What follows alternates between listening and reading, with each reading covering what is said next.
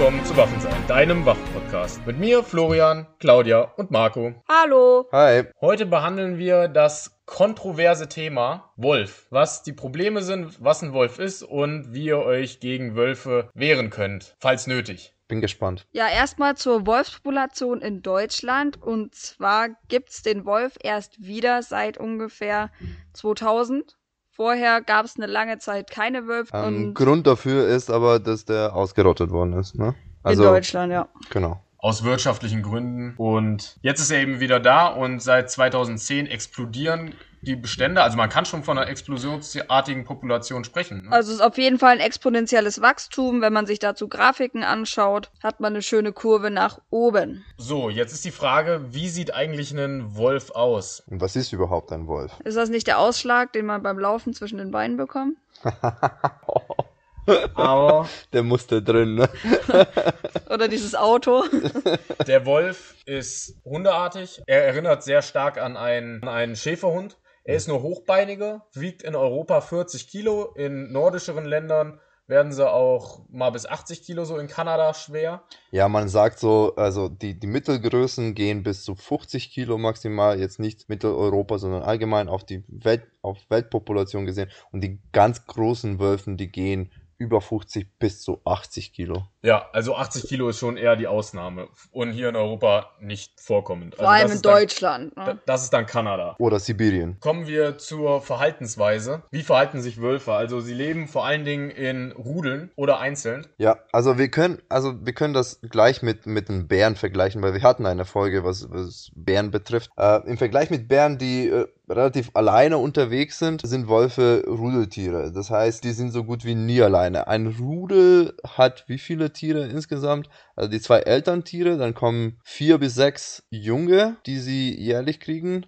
Und dann sind die von letztes Jahr, die noch nicht äh, paarungsreif sind, die sind auch mit dabei. wenn sie nicht verstorben sind. Also Genau. die haben eine hohe Mo Mortalitätsrate so im ersten Jahr. Das stimmt, ja, genau, genau. Aber deswegen, da, da sind halt maximal zwei bis vier, ne? Ja, Also bei den, also die kriegen vier bis sechs Jungen jedes Jahr und von letztes Jahr bleiben dann zwei bis vier übrig. richtig. Also das Ding ist, wir, unsere Quellen sind vor allen Dingen der Nabu und wir haben keine eigenen Erfahrungen diesbezüglich. Das wollen wir auch nochmal gesagt haben. Also außerhalb des Zoos so. Ja, im Tierpark habe ich auch schon kanadische Wölfe gesehen und habe mich ihnen durch einen Zaun heldenhaft gestellt. Die Verbreitung in Deutschland ist laut NABU liegt es, die Verbreitung in Deutschland bei 128 Rudeln, 35 Paaren und 10 Einzeltieren. Mhm, mhm. Das sind die Beobachtungen und vor allen Dingen eben in Ost- und Nordostdeutschland und Norddeutschland, auch in Niedersachsen. Mhm, Ja, und Bayerischer Wald ist jetzt auch langsam im Kommen. Ja, genau.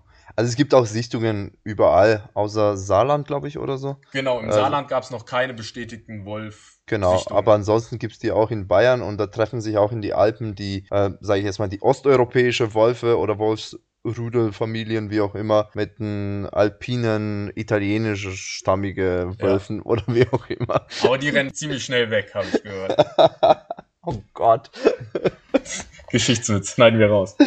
ähm, und zum Schutzstatus. Das Ding ist nämlich, der Wolf ist in Deutschland ein geschütztes Tier und in der kompletten EU aufgrund der FFH-Richtlinie, das ist die Flora-Fauna-Habitat-Richtlinie, die beschreibt, was geschützt ist. Also nicht nur Tiere, die geschützt sind, sondern auch Lebensräume, also Habitat, Flora, also Pflanzen. Und das ist eben auf europäischer Ebene festgelegt von der EU. Und die, das Washingtoner Artenschutzabkommen auf internationaler Ebene schützt auch noch den Wolf. Obwohl das Washingtoner Artenschutz Artenschutzabkommen deutlich liberaler ist, was das angeht, als die FFH-Richtlinie. Was man auch an den Ausnahmen in anderen Ländern oder die Auslegung in anderen Ländern sehen kann. Also die Ausnahmen in Deutschland sind Problemwölfe, die müssen aber gerichtlich festgelegt werden. Also die darf man nicht in Tätigkeiten Einzelschütze einfach schießen, weil man sagt, jeder Wolf, der in einem Tiergatter ist, ist ein Problemwolf oder Nothilfe. Aber dazu später mehr. Dann kommen wir zum Verhalten allgemein. Also man könnte von Wölfe sagen, dass die äh, ja ziemlich intelligent sind, beziehungsweise deren Verhalten relativ komplex ist. Vor allem beobachtet man das, wenn die auf der Jagd sind. Weil jetzt wieder im Vergleich mit Bären, Wölfe sind keine Schwergewichte im, im Wald oder in deren Umgebung. Und das wissen sie auch ganz genau. Da sind sie Menschen wahrscheinlich auch nicht unbedingt überlegen, das wissen sie auch genau. Deswegen greifen sie in der Regel Menschen nicht so wirklich. Aber wenn sie Menschen oder was auch immer von einem Beute angreifen, dann äh, sind sie auch gute Taktiker und versuchen den Beute entweder so zu locken, dass die im Militärischen sagt man frontal binden und äh, flankierend werfen. Das heißt, es gibt den einen oder anderen Wolf, der, der die Beute ablenkt äh, von frontal, sage ich jetzt mal, und dann währenddessen werden die anderen von hinten oder von der Seite angreifen. Oder was man auch beobachtet hat, ist, wenn sie so eine Art Hetzjagd machen auf Huftiere oder was auch immer, die dann sich als Beute ausgesucht haben, dann machen sie auch mittendrin irgendwo einen Personalwechsel. Sprich, der eine Wolf fängt das an, der hetzt das Tier und auf die halbe Strecke wechselt der nächste und läuft er weiter, damit sie Kräfte kräftesparend arbeiten. Das, und das ist auch ein Grund, warum man nicht weglaufen sollte, oder? Ja, also wenn man von einem Rudelwölfe angegriffen wird, dann äh, sowieso nicht. Aber allgemein auch, du hast es auch gesagt, wie bei Hunden, weil das, das triggert auch den äh, Jagdtrieb dann. Und es ist sowieso nicht immer die beste Idee, von, von Wölfe wegzulaufen. Die sind sowieso schneller. also genau. wegzugehen ist schon eine clevere Idee, nur nicht ja. wegzurennen. Also unterlaufen verstehen wir gerade Rennen. So. Richtig, genau, genau, genau, genau. Und dann können wir jetzt zum, zum paar Situationen, die in einer von den Quellen, die wir ausgearbeitet haben, genannt worden sind. Das ist auch eine russische, osteuropäische, wie auch immer Quelle, werden wir auch verlinken in den Show Notes. Da hat der, der Typ von zwei Arten von, von Angriffe oder Begegnungen mit dem Wolf gesprochen und die unterschiedliche Art und Weise, wie man sich dann verhalten sollte in dieser Situation. Den ersten Fall ist, wenn man ein Lone Wolf oder also kennt ihr Lone Wolf? Einzelnen Wolf, ja. Ja, ja. Aber kennt ihr, wo, woher das kommt? Ist das ein Film? Ja. Habt ihr Rambo 2 gesehen? Das ist so sein Decknamen. Oh ja. In ja. Vietnam. Lone Wolf, this is Wolf then, over. Okay, ja. ja. Red weiter. Sorry. nee, und genau, wo waren wir? Genau. Wölfe, die krank sind oder Tollwut haben. In Deutschland haben wir kein Tollwut. Das, das hatten wir auch schon angesprochen gehabt in irgendeiner Folge. Aber ähm, in Osteuropa ist das nach wie vor ein Problem. Und diese Wölfe, die, die Tollwut haben, erstens, die leben nicht so lang, aber in der Zeit, wenn sie leben, dann verhalten sie sich sehr auffällig. Und mit auffällig verhalten ist auch gemeint, dass die alleine tagsüber in menschliche Dörfer, Siedlungen oder ähnliches ähm, sich aufhalten und ohne Grund sich aggressiv gegenüber Menschen auch, also die zeigen keinen Scheu oder Angst vor Menschen, äh, verhalten sich aggressiv und da wäre auch wahrscheinlich eine gute Idee, wegzulaufen oder wegzugehen. Vor allem, weil, wenn man in einem Dorf ist oder in einer Siedlung, man kann relativ schnell in einem Auto sich verstecken oder in, in einem, einem Haus. Haus oder hinter einem Zaun oder wie auch immer. Ne? Das ist dann eine relativ gute Idee. Genau, und wenn man doch dann angeknabbert wird oder so von einem tollwutiger Wolf, dann äh, sollte man so schnell wie möglich ins, ins Krankenhaus gehen. Äh, woran erkennt man das? Also nicht nur ans Verhalten, sondern äh, man sieht es auch an, dass die so ein bisschen geirrt sind oder so einen vernebelten Blick haben und kann, muss aber nicht unbedingt sein, dass Schaum aus dem Mund tropft und so weiter. Ne? Was schwierig ist, es gibt Hunderassen, die ähneln dem Wolf sehr stark. So ein slowakischer Wolfshund ist das meine die, da haben selbst Biologen manchmal Probleme zu erkennen auf Videos, weil es gibt ganz viele Videos im Internet, deshalb glaubt nicht alles, was ihr seht, wo so ein Wolf liebevoll ein Kind leckt. So, das sind die sehen zwar aus wie Wölfe, sind aber domestiziert, diese Wolfshunde, und sind komplett Hunde. So, die sehen zwar aus wie Wölfe, benehmen sich aber nicht so. Also nur weil ihr im Internet seht, wie ein Wolf und ein Neugeborenes kuschelt, denkt nicht, die wären in der freien Wildbahn genauso drauf. Genau. Das ist fake. Vor allem nicht, wenn, wenn die sich wirklich so auffällig verhalten, weil Wölfe genauso wie viele andere wilde Tiere sind scheu, vor allem wenn es um Menschen geht. Und tagsüber, dass die sich in menschliche Siedlungen zeigen, ist schon auffälliges Verhalten. Ja, und die sind vor nicht allem, domestizierbar. Genau, genau, genau. Vor allem in Länder wie jetzt Osteuropa oder so, wo Jagd auf Wölfe auch stattfindet und dementsprechend die sich grundsätzlich äh, viel schlauer verhalten und nachtaktiv, eher nachtaktiv sind. Also wenn der Jagddruck höher ist, werden die scheuer, oder wie ist das? Ja, ist auch eigentlich trivial, ne? Also Tiere in einem Tierpark, die vom Menschen nur Futter bekommen, sind natürlich zahmer als äh, Tiere in der freien Natur, die nur auf den Latz bekommen. Ja. Also ich, ich glaube nicht, dass das der einzige Faktor ist, der da eine Rolle spielt. Richtig. Aber definitiv macht es einen, macht es einen Unterschied. Deswegen habe ich das auch so genannt. Wie gesagt, laut dieser Quelle sollte man sich nicht anders verhalten als wie bei einem aggressiven Hund. Deswegen gut, wenn sie, äh, wenn man jetzt den Wolf mit einem, mit diesen Hunderasse, die du genannt hast, dann verwechselt, würde man sich auch nicht anders verhalten, wie wenn das ein Hund wäre, der dem Mensch gegenüber aggressiv wäre. Genau. Was passiert aber, wenn man einen Wolf im Wald antrifft? Naja, dann ist die Wahrscheinlichkeit sehr hoch, dass das Tier auch gesund ist. Wo auch die Wahrscheinlichkeit sehr hoch ist, ist, dass das Tier auch nicht wirklich alleine ist. Weil, wie gesagt, Wölfe sind Rudeltiere und äh, die laufen nicht unbedingt alleine. Es gibt natürlich Ausnahmen, wenn die ein bisschen älter sind oder wie auch immer. Oder wenn sie gerade auf der Suche sind nach einem Paarungspartner. Aber die Wahrscheinlichkeit ist schon sehr gering, weil Wölfe leben monogam, also die haben meistens nur einen Partner, einen Geschlechtspartner. Genau. Und wir sehen ja schon an, den, an der Nabu-Quelle, die wirklich nicht jetzt wolfskritisch eingestellt sind. 128 Rudel, 35 Paare und 10 Einzel Einzeltiere. Also da merkt man schon, die Anzahl der Einzeltiere ist geringer als die Anzahl der Rudel. Genau. Und so ein Wolfsrudel hat wie wir es schon genannt haben, fünf bis zehn Tiere. Also das verlinken wir auch alles. Und die sind sehr pragmatisch. Sprich, Wölfe haben nicht unbedingt Angst vor Kindern. Also die sehen sie nicht so wirklich als, als Bedrohung oder so. Deshalb kann man in alten Quellen auch oft sehen, so aus dem 18., 17. Jahrhundert, Genau. dass Kinder geholt werden. Ja, weil Aber früher auch Kinder zum Schafe hüten in den Wald geschickt wurden. So. Genau. Das ist so der Punkt mit der Aufsichtspflicht. So Kinder auch nicht zum Spielen auf die Autobahn schicken. Schlechte Idee. Genau, aber äh, der Grund dahinter ist nicht, weil Wölfe Kinder hassen, sondern weil es pragmatisch gesehen von denen einfach ein Kind eine leichte Beute ist. Ne? Das würden sie auch genauso tun bei Schafe oder wie auch immer. Die würden auch nicht die Größten angreifen, sondern die würden die Schwächsten angreifen Oder und die Kleinsten. Alten, sehr, sehr alten Oder Menschen. die Alten. Ja, ja, danke. Ich wusste, dass das in meine Richtung jetzt gedreht wird, aber passt schon. Ist, ist in Ordnung. Ist in Ordnung. Bin gut bewaffnet. Wenn du nicht spontan einschläfst. Vorausgesetzt, er kommt überhaupt bis zum Waffenschrank. Oh Gott. Also man muss wissen, Marco ist sehr, sehr alt. Sehr alt. ja, der Älteste hier. Ähm, Der hat noch Wölfe kennengelernt, bevor sie ausgerollt haben. oh Gott.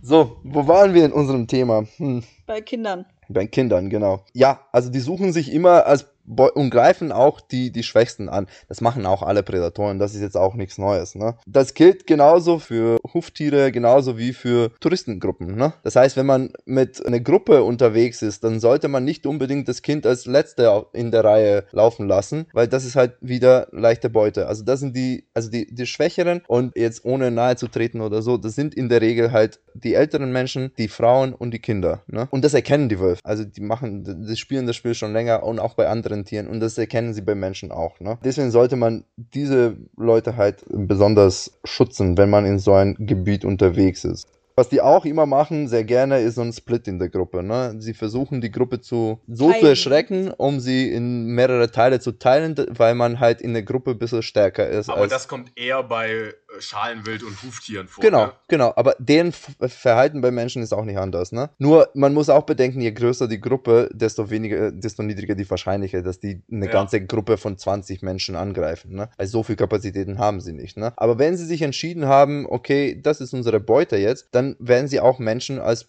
Beute betrachten. Ne? Ja. Genau. Was sollte man dann aber tun, ne? wenn, wenn, das, wenn es jetzt doch dazu kommt, dass man äh, Wölfe begegnet und man merkt, okay, die gehen jetzt nicht, die laufen nicht in eine andere Richtung, sondern in unsere Richtung. Wir haben bei Bären gesagt, es lohnt sich nicht auf den Baum hochzuklettern. Sondern bei Bären haben wir eher den Tipp gegeben, naja, sich bemerkbar machen und dann wird man ignoriert. Wenn man doch nicht ignoriert wird, dann einen auf Tod machen, Kopf schützen und so weiter. Und Blei. Genau. Und Blei. Jeder kann was damit anfangen. Ja. Sehr Blei gut. die Heide. Nee, Wölfe können nicht klettern. Das ist schon mal ein, guten, guter Punkt, weil dann kann man auf den Baum hochklettern. Ne? Dann dauert es wahrscheinlich auch ein bisschen, bis äh, der ganze Rudel aufgegeben hat. Aber man kann auf den Baum klettern und dann ist man safe. Wölfe können gut äh, springen, aber klettern ist nicht so deren Ding. Und ne? schlecht schießen. auch schlecht schießen. Aber die warten jetzt nicht unten, bis der Mensch Nee, wieder die, runterkommt. die, die Bären warten so. nicht wochenlang, ne? Wie bei den Bären. Nur so ein paar Tage. Ja. Das ist Ähm, natürlich auch kein Handynetz da. Was, was eine schlechte Idee wäre, zum Beispiel ins Wasser zu gehen, Ah. weil Wölfe können sehr gut schwimmen. Ja. Das erklärt auch, warum sie über die Oder gekommen sind nach Deutschland. Ja. Genau. Natürlich hängt es auch von äh, hier Strömungen und so weiter ab. Ne? Also Ja. die sind jetzt kein äh, Marathonschwimmer, ne? Aber dieser Plan hat ja gar keine Schwächen. Sich einfach in ein reißendes Gewässer reinstürzen, um vor einem Wolf abzuhauen. Ja, also bei, bei, bei was war es? Bei, bei Wespen ist es, glaube ich, eine gute Idee. Ich weiß es nicht. Ja, oder, also Wespen sind jetzt aber auch keine Wölfe. Oder? Ja, ja, ja. Gut, also ich wollte es nur erwähnt haben, ne? Für die Leute, die lieber ins Wasser springen. Wespen sind auch geschützt, auf die darf man auch nicht einfach schießen. Das als Side Note. So, kommen wir zu der Lage in den USA. In den USA, da legt man den Artenschutz auch relativ streng aus. Also ein Mann in Oregon wurde von einem Wolf angegriffen und hat ihm auf 27 Yard beschossen in Notwehr. So, jetzt wurde er straffrei gesprochen, weil die Wölfe dort zwar geschützt sind, aber dein Leben ist noch schützenswerter. Der Unterschied hierzulande, also in den USA gegenüber hierzulande, ist, dass ein Schäfer, dessen Schafe angegriffen werden, auch automatisch schießen darf, weil es einen Angriff auf sein Eigentum ist und sein Eigentum darf er verteidigen, egal ob gegen Mensch oder Tier, dann darfst du schießen in den USA. Also schießt ein Schäfer oder ein Besitzer von Weidetieren einen Wolf. Sobald er das die Tiere angeht, darf ein US-Schäfer oder Bauer oder Viehzüchter den Wolf schießen. Das ist hier ein bisschen anders. Genau, ja, gut, die haben auch andere Waffengesetze und so weiter, ne? Also da. Ja, richtig, aber selbst wenn du jetzt in Deutschland einen Jagdschein hast als Rinderzüchter, darfst Ja. du nicht den Wolf schießen, nur weil er auf deinem Land ist und die Rinder angeht. Genau, du musst halt dafür sorgen, dass die anders geschützt werden. Dass es dem Wolf schwer ist. Richtig, erstmal musst du Schutzmaßnahmen Genau. ergreifen und dann musst, brauchst du einen richterlichen Beschluss, bevor Das du einen ein Pro Problemwolf. Problemwolf entnehmen darfst. Genau. Das ist so der große Unterschied zwischen USA und hier. Aber die Richtlinien, also nicht die FFH-Richtlinie, die zählt nur in Europa, aber Hm. das Washingtoner Artenschutzabkommen, das gilt auch in den USA und das ist auch relativ streng dort ausgelegt, aber eben nicht ganz so streng wie hier. Und dort sagt eine Quelle, dass man seine Hunde anleihen sollte, weil die Probleme, die vor allen Dingen auftreten, treten bei Hundebesitzern auf, weil Wolfsangriffe sind extrem selten. Also vergleicht nur mal, wenn ihr Ganz kurz, also mit Wolfsangriffe meinen wir jetzt auf Menschen. richtig, Genau, richtig. weil also hier Nutztiere und so weiter werden angegriffen. Das ist auch der Grund, warum Bauer in der Regel gegen Wölfe sind, ja. weil es halt an deren Existenz so ein bisschen rumknabbert, das Nagt. Tier. An der Existenz Genau. nagt. Ja, genau. Und Leute, die in, in der Stadt wohnen und so weiter, haben wenig Berührungspunkte damit. Deswegen können sie es auch nicht verstehen, wieso Leute gibt, die gegen die Wölfe sind. Richtig. Aber diesbezüglich die Debatte führen wir später. Warum ist es gefährlich, mit einem Hund spazieren zu gehen? Beziehungsweise, warum ist ein Mensch allein im Wald weniger eine Bedrohung für, für einen Wolf und dementsprechend weniger wahrscheinlich vom Wolf angegriffen zu werden, als wenn derselbe Mensch mit seinem Hund spazieren geht? Weil ein Mensch halt komplett artfremd ist. Ein Mensch, der geht da rein und ist wie ein, wie ein Bär eigentlich. Die meisten Wölfe fliehen, sobald sie einen Menschen sehen. Weil der? Mensch an sich nicht unbedingt so eine Konkurrenz für den Wolf an sich ist. Ne? Nee. Die sehen halt die Hunde als Artgenossen, die deren Revier jetzt betreten haben und verstehen die Wölfe an sich nicht, was will jetzt diese komisches Ding Es, da. es ist so eine Grauzone zwischen Artgenossen Mhm. und, und Beute. Also es kommt auch nicht selten vor, wir haben auch eine amerikanische Quelle verlinkt, da kam es vor, dass so Coon Dogs, so amerikanische Jagdhunde, Mhm. einfach aufgenommen wurden. Also die wurden einfach gefressen. So, da blieb nur noch Wirbelsäule und Kopf übrig. Von Also- einem Haushund. Also nicht so klassisch bekämpft, ne? Ja. Nach dem Motto, das ist mein Revier, hält dich fern oder so, sondern auch gegessen. Also, Aber an sich ist es richtig, die sehen den Hund als Rivalen an. genau. Und nicht nur als Nebencharakter. Mhm. Und deshalb sind Hundebesitzer eher bedroht oder Hundeführer im Jagdlichen. Mhm. Also jagdliche Hundeführer, wenn jetzt Soldaten zuhören, das ist was anderes als im Militärischen bei den Feldjägern. Die Leute ist was anderes als jagdliche Hundeführer. Jagdliche Hundeführer sind eher bedroht. Und was eben problematisch ist, dass der domestizierte Haushund eben nicht weiß, dass er ins Revier eindringt, weil unsere Haushunde haben das halt nicht mehr drin. So, und wenn der Wolf eben sagt, hier, verkrümel dich, dann sagt sich unser Hund, also die meisten Hunden, ja, lass uns spielen. Und dann sagt er halt nochmal, verkrümel dich und dann geht's ihm halt an den Kragen, weil er das einfach nicht versteht, die Sprache. Also die haben sozusagen ein Kommunikationsproblem. genau. Genau, dann werden sie verkrümelt. Sie reden nicht Ja, deutlich. genau, genug. weil das sollen wir wahrscheinlich auch erwähnen, weil es Leute gibt und sagen, ja, ich habe so einen krasser Kampfhund, äh, dem kann dem Wolf nichts. Würde ich, würde ich nicht wirklich sagen, äh, nie behaupten. Für, für einen Hund. Es gibt zwar Hunde, die extra gezüchtet sind, um Schäfer oder andere äh, Nutztiere vor Wölfe zu schützen, die auch dem Wolf gegenüber sich stellen können, aber das ist sehr oft so ein ausgeglichener Kampf, ne? Ja, also Meistens ein Unentschieden, ne? Ja, genau. in Hessen zum Und Beispiel. das ist die spezialisierte, ne? Also diese normale domestizierte Hund zu 99% verlieren den Kampf, aber bevor er überhaupt angefangen hat, ne? Ich habe eine Quelle aus Hessen, da ist die Wolfspopulation noch nicht mal so groß. Da gab es eine Problemwölfin, die ist mehrfach auf eine Weide eingebrochen, trotz Schutzmaßnahmen noch und nöcher und trotz eines Herdenschutzhundes. Also da hat das nicht funktioniert. Genau. Also es ist keine hundertprozentige Sicherheit. Definitiv. Also das Ganze funktioniert auch nicht mit, mit einem Hund. Ne? Also man kennt es aus der Türkei oder Osteuropa oder wo auch immer mit tatsächlich ein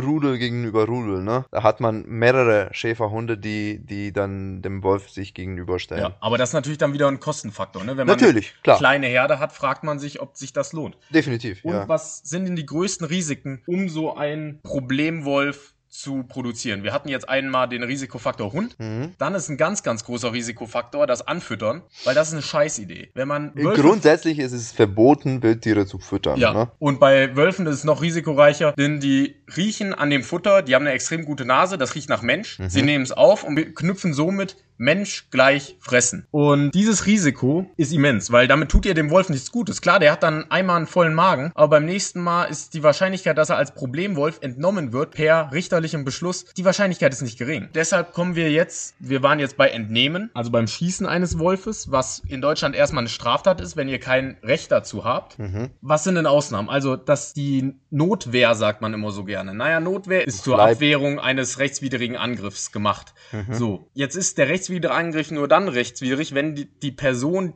die angreift, auch davon weiß. Jetzt ist ein Wolf keine Person und handelt nicht auf Befehl einer Person. Würde sie auf P Befehl handeln, wäre es quasi eine Waffe und die Person, die den Befehl gibt, wäre der Angreifer. Aber wenn es nicht auf Befehl handelt, sondern Wildtier ist, nennt man es Nothilfe. Nach deutschem Recht. Und nach deutschem Recht dürft ihr euch, wenn ihr persönlich angegriffen werdet, mit allen Mitteln wehren, die notwendig sind, um diesen Angriff abzuwehren. Wir haben dazu auch eine Quelle mit einem Juristen, der sehr wolfskritisch ist, aber die Quintessenz ist, werdet ihr angegriffen, dürft ihr euch wehren. Werden eure, wird euer Vieh auf der Weide angegriffen, dürft ihr euch nicht automatisch wehren. Und wird euer Hund angegriffen. Das ist eine Grauzone, weil ihr eine emotionale Bindung hat und das ist laut der Aussage dieses Juristen vor Gericht eine andere Sache. Gut, also klar, was wir aber auf jeden Fall versuchen sollen, ist eben so eine Begegnung zu vermeiden. Jetzt haben wir die Tipps gegeben mit Wölfe sollte man nicht futtern. Wenn im Wald spazieren geht, sollte man sowieso seinen Hund äh, an, an die Leine haben. Was man auch noch wissen sollte, ist, dass, das verlinken wir auch, ab April ähm, finden sozusagen die, die Machtkämpfe bei Wölfe. Die gehen auch oft bis zu Tode und dabei sind die Wölfe zwar aggressiver, aber nur gegenüber andere Wölfe. Ne? Was man auch wissen soll, dass im Sommer in der Regel oder in den Sommermonate haben sie die, den Nachwuchs und da können Wölfe auch aggressiver auftreten, wie bei der Folge mit den Bären. Ne? Also die wollen den Nachwuchs auf jeden Fall Oder schützen. sauen. Oder sauen, genau, ja, das, das hatten wir in mehrere Folgen. Und das ist äh, immer dasselbe Prinzip. Erstens, man sollte es vermeiden, zu nah zu kommen. Zweitens, wenn da Kleinen ins Spiel sind, werden sie umso aggressiver, alle Wildtiere. Ne? Ja, und das ist eben auch der Punkt.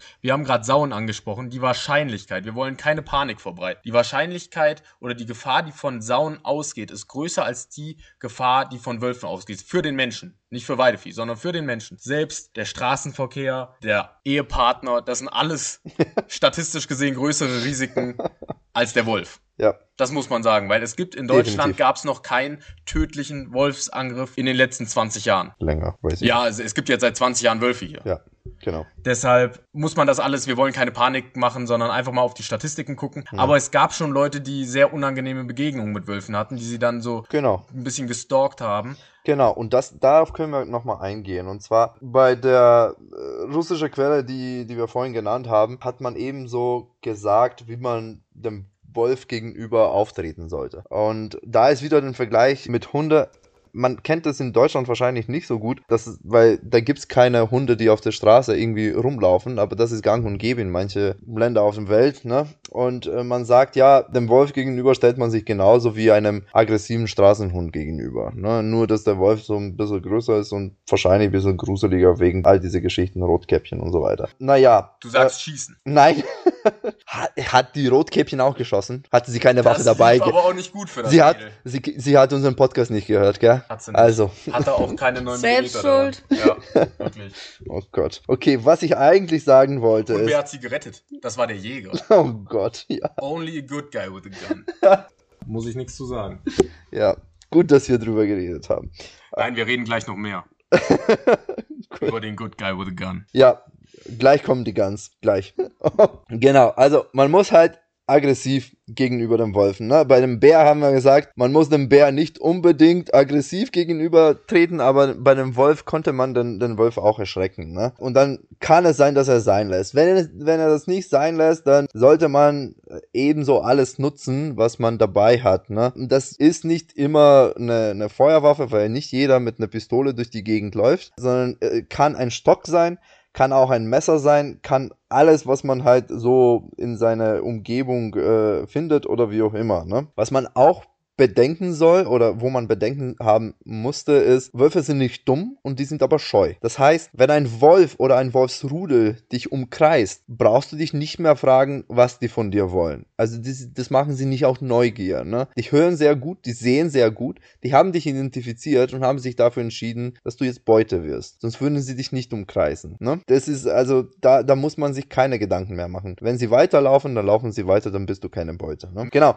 Was ich auch sehr, sehr cool fand bei, bei dieser, den Beispiel muss ich nennen, ne? das ist fast wie eine Anekdote, war auch Teil dieser Quelle, die ich jetzt immer wieder zitiere. Da hat der Typ erzählt, naja, bei so einem Wolfsangriff muss man, wenn man jetzt unbewaffnet ist und nur ein Messer dabei hat oder so, ne, dann kann man den berühmten Schild- und Schwertverteidigung durchsetzen. Man kennt es, also man kann den Unterarm ausstrecken und sozusagen das als, als Schild nutzen vor sich selbst, damit der Wolf oder der Hund oder ja in dem Fall der Wolf, ne, den Unterarm beißt und dann kann man mit dem Messer sozusagen seitlich so einen Kammerstich oder Bauchstich oder wo auch immer man es schafft zu stechen. Also für unsere Nichtjäger, Kammer ist Herz-Lunge. genau, also der in einem Teil des äh, Torsos. genau, also Oder Brustkorb. beim, beim Wolf der vordere Teil des Torsos. Genau, genau. Ich glaube, Zielen ist da jetzt nicht unbedingt drin, aber ja, so ungefähr in die Richtung. Ne? Genau. Was wollten wir sonst noch erzählen?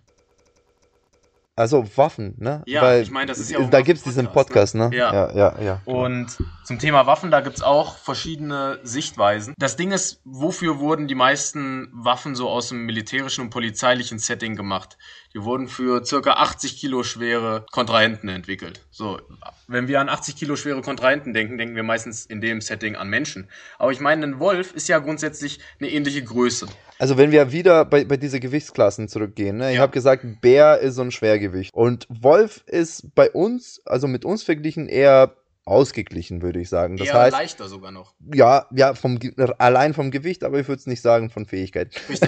Er. wenn wir jetzt von Ballistik sprechen, wir haben beim Bär gesagt, wir brauchen ein Vollmantelgeschoss, um Mhm. tief reinzugehen, weil es Mhm. eben ein massiger Körper ist. Genau. Mit dicken Knochen. Da brauchen, müssen wir tief reingehen, deshalb Vollmantelgeschoss. Bei einem Wolf, da geht auch ein Hohlspitzgeschoss tief genug rein. Das wird wahrscheinlich Richtig. sogar durchgehen. Aber ein Hohlspitzgeschoss hat den Vorteil, dass es sich aufpilzt und deshalb größere Löcher reißt. Es muss nicht so tief gehen, weil so tief ist der Wolf nicht, wenn man es so sprechen darf. Genau. Also in der Pistole und auch in einem Gewehr, wenn man eins dabei hat, Hohlspitz- oder Teilmantelgeschosse optimal. Das Genau. ist, denke ich, trivial zu sagen, aber nur um nochmal in den Gewichtsklassen und warum wir das so sagen, eben beim Wolf tendenziell Hohlspitz und Teilmantel. Aber weil man es sich vorbereiten darf, ist das bisschen schwierig, aber beim Fangschuss nutzen die meisten Jäger ohnehin Teilmantel und Hohlspitzgeschosse in Genau. Also interessant zu, zu wissen ist, ja, da wird auch vom Kaliber her auch so eine 9 mm komplett vollkommen ausreichen bei einem Wolf. Ne? Aber wir wollten das Thema Kurzwaffe gegen Langwaffe auch vergleichen. Und warum ist Kurzwaffe gut und schlecht, warum ist Langwaffe äh, gut und schlecht? Wenn ich zum Beispiel ein Hundeführer bin auf einer Jagd, Genau. dann und ich habe in der linken Hand meinen Hund an der Leine, dann ist es von Vorteil, wenn ich eine Kurzwaffe habe, weil eine Kurzwaffe kann ich einhändig schießen. Das Wie ist präzise ist wieder was anderes, aber richtig, aber du kannst schießen. Und in, dem, in der amerikanischen Quelle war es so, nachdem ein Wolf getroffen war, haben sich die anderen verpisst. mhm. Was Ja, naheliegend ist, weil die auch einen Selbsterhaltungstrieb haben und dann merken, dass du weiter oben auf der Nahrungskette stehst. Und deshalb ist ein anderer Vorteil, also zum einen, dass du es einhändig bedienen kannst, die Kurzwaffe, zum anderen, dass sie eine höhere Magazinkapazität hat, Mhm. als beispielsweise eine Pumpgun oder ein Repetierer. Mhm. Und vor allen Dingen die Pistole eben. Und 9 mm hat auch noch den Vorteil, dass in der gleichen Art von Pistole mehr Patronen Platz finden. Also nehmen wir eine USP Kompakt, da passen ins Magazin 8 Patronen 45 ACP oder in einer anderen USP Kompakt, in einem anderen Kaliber, nämlich 9 mm, 13 Schuss. Mhm. Deshalb ist 9 mm, denke ich, keine schlechte Idee in dem Kontext. Okay, jetzt, jetzt Und es ist leicht zu kontrollieren mit einer Hand. Lass uns, lass uns weggehen aus dieser Jagdsituation. Also wir sind keine Hundeführer, sondern wir sind einfach unterwegs, werden von einem Wolfsrudel oder nee, sagen wir so, wir werden von einem Wolf, der alleine unterwegs ist, angegriffen. Und man merkt, okay, der will uns jetzt angreifen, weil er immer näher kommt, fängt er an zu knurren und zu knirschen und irgendwelche komische Geräusche zu machen und wechselt von einer Seite auf der andere wie so ein Boxer und jederzeit ist er bereit zu springen. Ne? Was würde uns am, wie würden wir uns selbst einen Gefallen tun? Mit was für einer Waffe? Also zum einen dieses knurrende Verhalten, das wurde Mhm. bei uns nur, ähm, laut den Quellen, denen wir hatten, wurde das knurrende Verhalten vor allen Dingen gezeigt, wenn die sich bedroht fühlen von euch, Mhm. was ja auch nicht ganz unberechtigt ist, wenn ihr Mhm. eine Waffe habt, Mhm. ähm, und ihr euch selbst bedroht fühlt. Mhm. Wenn die euch als Beute ansehen, knurren die euch nicht an. Das wäre ja dumm, wenn die euch vorwarnen. Genau, aber deswegen Das halt, wenn er, dazu wenn er, gesagt. wenn der alleine Aber ist. wenn der und, alleine ja, ist- Ja, ja. Und ihr habt keinen Hund dabei, wäre natürlich eine Langwaffe immer überlegen, ganz Mhm. klar. Aber Weil, weil man den Hund als äh, Beute dann Als abgeben, Schild. als Schild nutzen kann und wegrennen kann, oder wie? das geht auch. Nee, aber Oder als Sandsack. als Auflage. Nee, aber ein Jäger hat natürlich eine Langwaffe dabei. Genau. So, und da, die wäre natürlich am zweckmäßigsten, wenn Genau. man sie fertig geladen hat, beide Hände frei hat, dann ist die Langwaffe immer überlegen. So, das ist der Sehe Grund, ich, seh ich genauso, ja. warum Soldaten Langwaffen tragen. Aber das stimmt schon. Also äh, jede Feuerwaffe hat äh, ein gewisses äh, Magazinkapazität, Limit, wie auch immer. Irgendwann ist äh, die ganze Munition alle und da hat eine Langwaffe den Vorteil, dass selbst wenn man gar nicht damit schießt, weil man keine Munition hat oder nicht schießen will oder zu spät man den Wolf gesehen hat oder wie auch immer, man kann trotzdem diese Langwaffe als, als so ein Stock oder was auch als immer Knüppel benutzen. als Knuppel benutzen, genau. Und da sollte man wissen auch, äh, Wölfe sind sehr empfindlich an, an die Nase. Also wie Mhm. bei Hunde und auch andere Prädatoren, äh, hier äh, Haie und so, ne? Anderes Thema. Aber Wölfe sind sehr empfindlich an die Nase. Also wenn man äh, die Wahl hat oder wenn man sich so gut selbst beherrschen kann und sich aussuchen kann, wo treffe ich jetzt den Wolf, es ist eine gute Idee, den auf der Nase zu treffen, weil dann äh, spürt er wirklich Schmerzen. Apropos Schmerz, es geht ja oft um dieses Wort Vergrämung, wenn es um Wölfe geht. Und dann wird gesagt, ja, schießt einfach mal mit Gummischrot auf so einen Problemwolf, der verpieselt sich dann schon. Punkt A,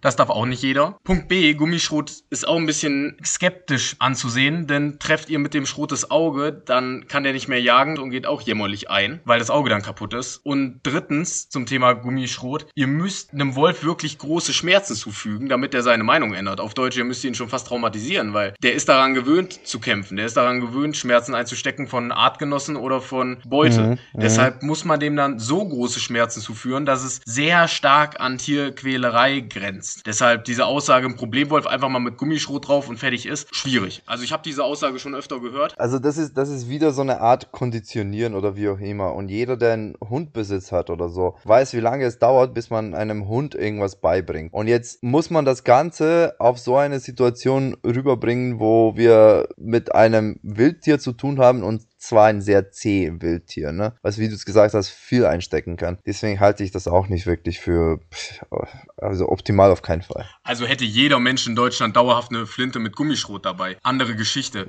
Aber das ist ja nicht der Fall. Deshalb diese These mit der Vergrämung ganz schwierige Geschichte. Und ihr habt ja in Deutschland auch das Magazinlimit für jagdliche Langwaffen von drei Schuss bei Selbstladern und zehn Schuss bei Repetierern. Also da ist auch wieder der Punkt, was geht, wie ist eure Situation? Schwierige Geschichte. Zum Thema Pfefferspray, naja, wenn ihr umzingelt seid und ihr müsst quasi in alle Richtungen sprühen und die Windrichtung steht nicht optimal, herzlichen Glückwunsch. Hat man sich gewürzt. Und kontaminiert. Ja, schwierig. Gut, aber lass uns jetzt äh, wieder zurück. Äh, ich will noch, noch einen Punkt ansprechen bei der Geschichte Kurzwaffe, Langwaffe. Kurzwaffe haben wir, haben wir besprochen. Langwaffe haben wir gesagt, ja, es ist vom Vorteil, weil man kann es auch als Knüppel benutzen. Da gibt's die Frage wieder äh, Kugel oder Schrot. Und warum ist das eine besser als das andere? Ne? Äh, Ja. Ich meine, es ist halt so eine Selbstverteidigungssituation. Und, und ja, am Endeffekt ist es ja scheißegal, was man nimmt, weil man nimmt das, was man hat. Ne? Aber wenn man die Wahl hätte, ne, sprechen jetzt nicht von der Jagd auf Wölfe, sondern man ist jetzt unterwegs und muss sich gegen Wölfe verteidigen. In so ein Gedankenexperiment. Was würde man nehmen und warum? Ich denke, du hast ganz recht. Also Hm, ich um die. Jagd geht es insofern schon nicht, dass wir in Deutschland keine Vorschriften diesbezüglich haben, weil es eben nicht ins Jagdrecht aufgenommen ist. Oder in manchen Bundesländern ist das aber ganzjährig geschützt. Deshalb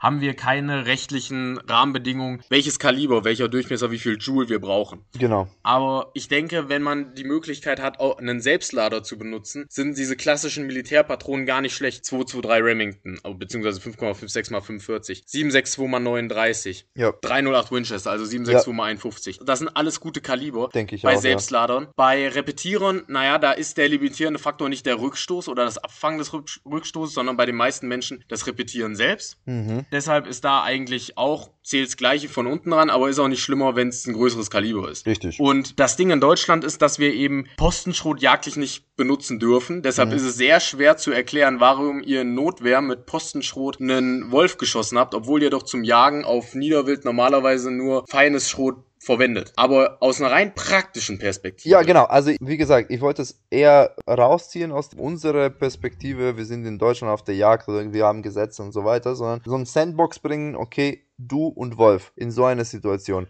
Und du darfst dir eine Waffe aussuchen. Was würdest du dann nehmen? So, in Russland sind ja Flinten zum Beispiel sehr verbreitet. Richtig, deshalb, genau. gehen, Darauf will ich hinaus.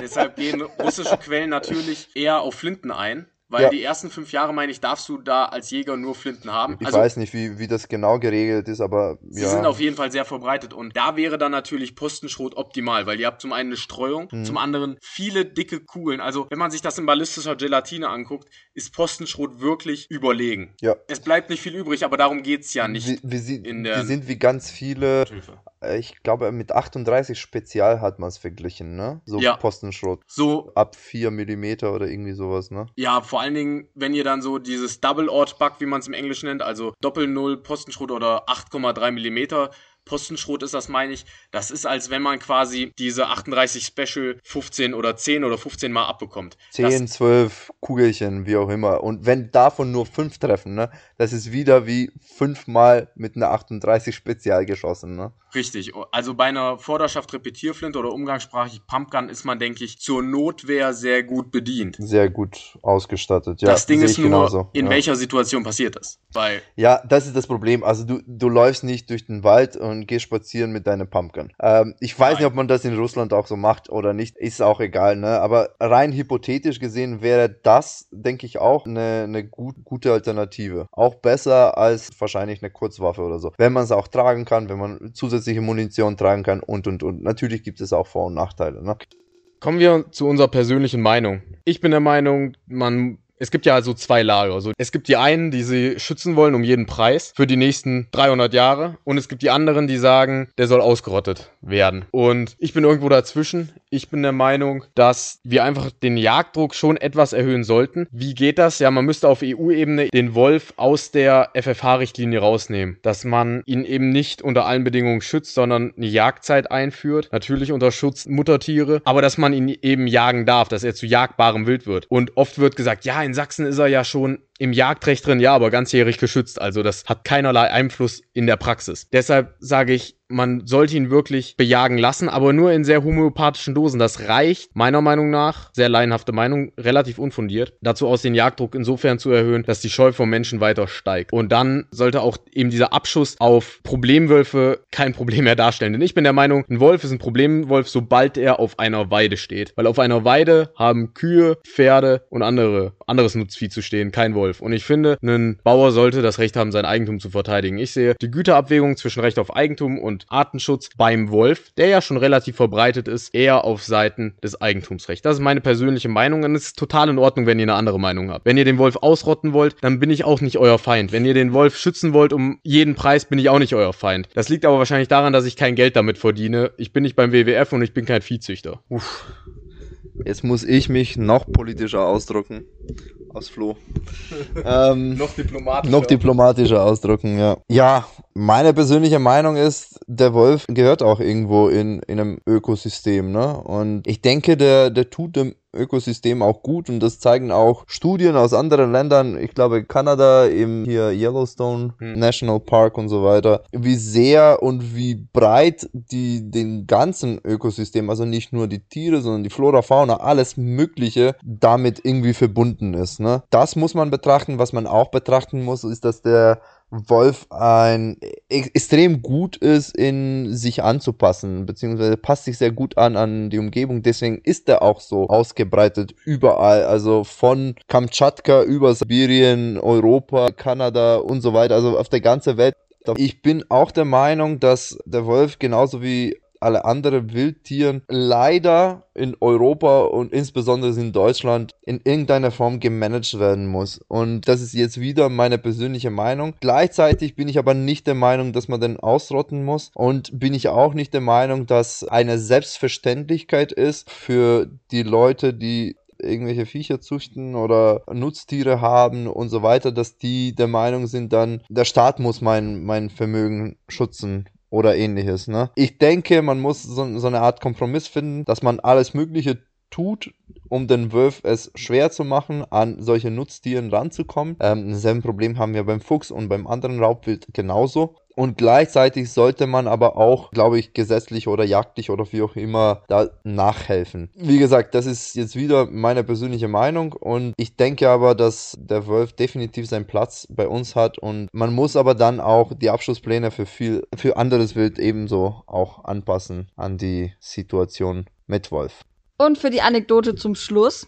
Ich war früher mal für eine Zeit in Finnland. Also da war ich noch keine 18, glaube ich. Oder vielleicht war ich schon 18. Also letztes Jahr. Nein.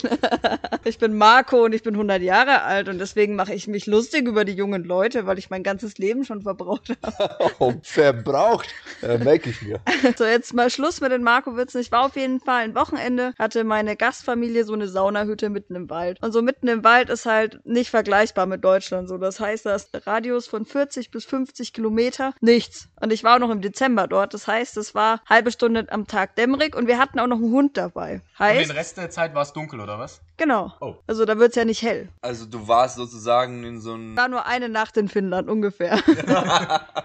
und naja, auf jeden Fall hatten wir einen Hund dabei und mit dem mussten wir natürlich spazieren gehen und dann äh, sind wir zwei Mädels da durch den Wald gelaufen und dann dachte ich mir, okay, es ist Winter, es ist kalt. Meinte schon, er zu meiner äh, Finnin, ja, wie sieht's denn aus? Gibt's hier auch Bären? Und sie so, ja, ja. Ich so, ach ja, aber es ist ja Winter, die halten Winterschlaf. Sie schon so, nee, nee, ähm, das ist viel zu warm gerade. Also es war trotzdem so minus 10 Grad. Die schlafen erst, wenn es so richtig kalt ist. Ich so, okay. Das machen wir, wenn wir einen Bären sehen. Meinte sie, ja, von wegen laut schreien, bla bla. Aber ist eigentlich egal, die Wölfe sind viel schlimmer. Meinte ich, ah, wie beruhigend. Was passiert denn, wenn wir Wölfe sehen? Ja, also kann gut sein, dass wir welche sehen. Hier laufen ein paar Rudel rum. Aber wir haben ja den Hund dabei. Sobald der Hund weg ist, beziehungsweise gefressen wurde, brauchst du eigentlich auch nicht rennen. Okay, nee. Die sind eh zu schnell. Lass uns einfach schnell nach Hause gehen. Ich so, okay. Bin ich voll dabei. Können uns morgen deine Eltern abholen. So in etwa war das, ja. Und wenn, wenn du das gewusst hättest, dass Wölfe nicht klettern können, ne? Wenn ich das gewusst du, hätte. Dann wärst du auf den Baum geklettert. Ne? So, dann vielen Dank für eure Aufmerksamkeit. Danke, danke. Folgt uns auf Instagram. Macht das. Waffensein.podcast. Genau. Bis zum nächsten Mal. Tschüss.